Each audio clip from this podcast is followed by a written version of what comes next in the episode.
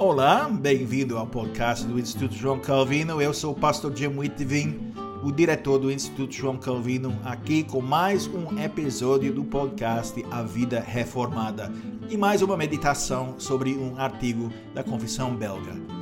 E hoje nós chegamos ao artigo 27, a Igreja Cristã Católica ou Universal eu vou começar com a leitura do artigo 27. E aqui a igreja confessa: cremos e professamos uma única igreja católica ou universal, que é a Santa Congregação e Assembleia dos verdadeiros crentes em Cristo, que aguardam a sua total salvação em Jesus Cristo, lavados por seu sangue e santificados e selados pelo Espírito Santo.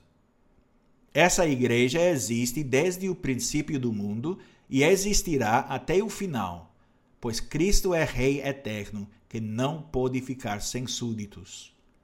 Essa santa igreja é preservada por Deus contra o furor do mundo inteiro, mesmo que por um tempo pareça, aos olhos do homem, muito pequena e quase extinta. Assim, no perigoso reino de Acabe, o Senhor preservou para si sete mil pessoas que não dobraram os joelhos a Baal. Além disso, esta Santa Igreja não está confinada nem limitada a um lugar em particular, nem a pessoas específicas, mas está espalhada e dispersa pelo mundo inteiro. Contudo, está integrada e unida de coração e vontade em um único e mesmo Espírito, pelo poder da fé. Existem muitas organizações no mundo que se chamam de igrejas. Há uma grande variedade. Por um lado, em nosso país, a Igreja Católica Romana. Mas no lado chamado evangélico, há muitas opções para escolher.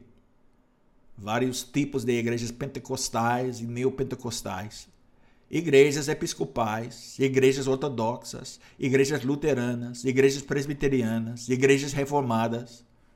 E há aquelas seitas que se chamam de igrejas que muitas pessoas incluem sob esse título evangélico.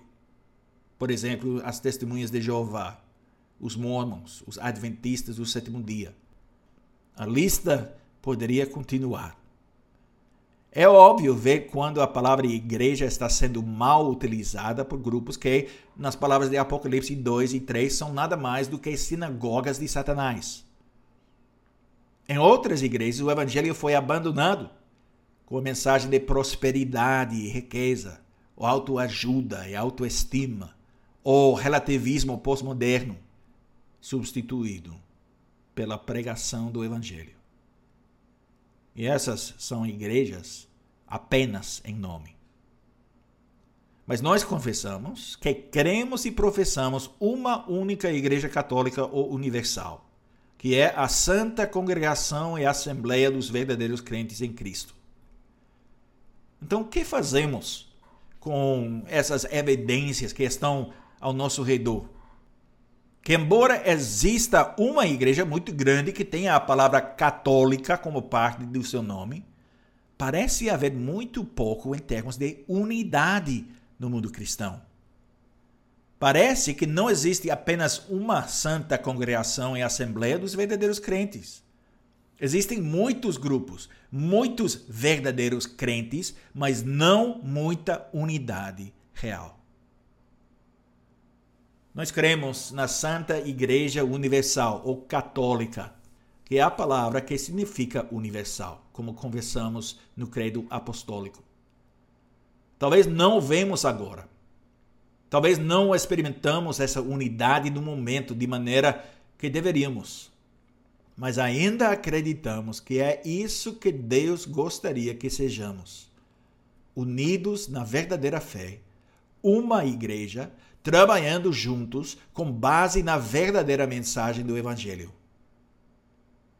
Portanto, a maneira como as coisas são agora não é como as coisas deveriam ser.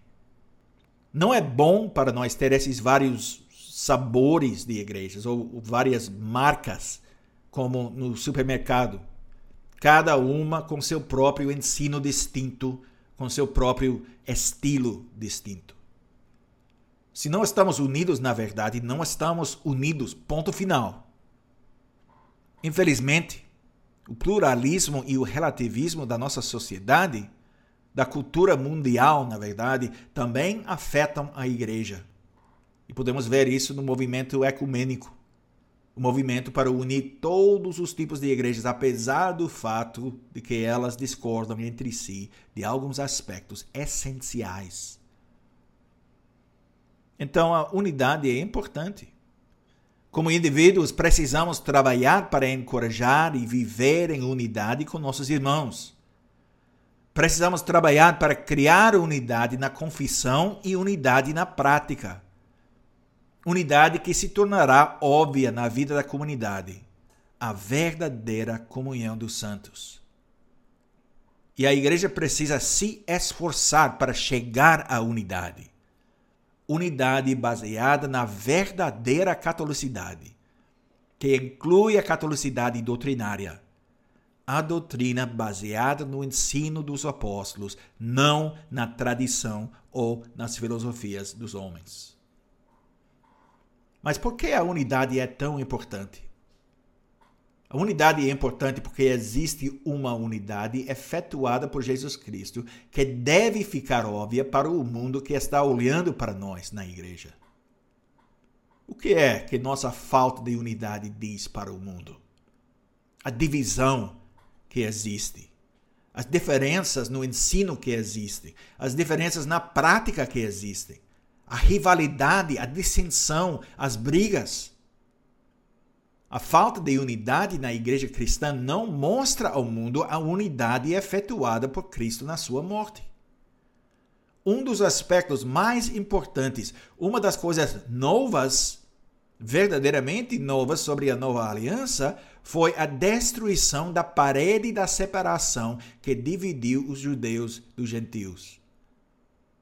Escrevendo aos crentes gentios, Paulo escreveu em Efésios 2, 13 a 16: Mas agora em Cristo Jesus, vós, que antes estáveis longe, fostes aproximados pelo sangue de Cristo. Porque Ele é a nossa paz, o qual de ambos fez um, e tendo derribado a parede da separação que estava no meio, a inimizade, aboliu na sua carne a lei dos mandamentos na forma de ordenanças, para que dos dois criasse em si mesmo um novo homem, fazendo a paz, e reconciliasse ambos, os judeus e os gentios, em um só corpo com Deus, por intermédio da cruz, destruindo por ela a inimizade. Jesus, nosso Senhor, ele orou no Evangelho de João, capítulo 17, 20 a 23. Não rogo somente por eles, mas também por aqueles que vierem a crer em mim, por intermédio da Sua palavra, a fim de que todos sejam um. E como és tu, ó Pai, em mim e eu em ti, também sejam eles em nós, para que o mundo creia que tu me enviaste. Eu lhes tenho transmitido a glória que me tens dado para que sejam um, como nós o somos, eu neles e tu em mim, a fim de que sejam aperfeiçoados na unidade, para que o mundo conheça que tu me enviaste e os amaste, como também amaste a mim. A nossa unidade como a Igreja de Cristo precisa refletir a unidade que existe entre o Pai e o Filho, a perfeita unidade eterna do Deus triuno. Nossa unidade tem esse propósito, conforme o próprio Senhor Jesus, a fim de que sejam aperfeiçoados na unidade, para que o mundo conheça que tu me enviaste e os amaste, como também amaste a mim. O mundo pode ver nossa unidade e, por meio dessa unidade, a realidade da mensagem do Evangelho? E se não, o que estamos fazendo para melhorar a situação? Estamos buscando unidade como indivíduos? Ou estamos perfeitamente contentes em viver e deixar viver, em viver uma vida isolada dos nossos irmãos? E como igrejas?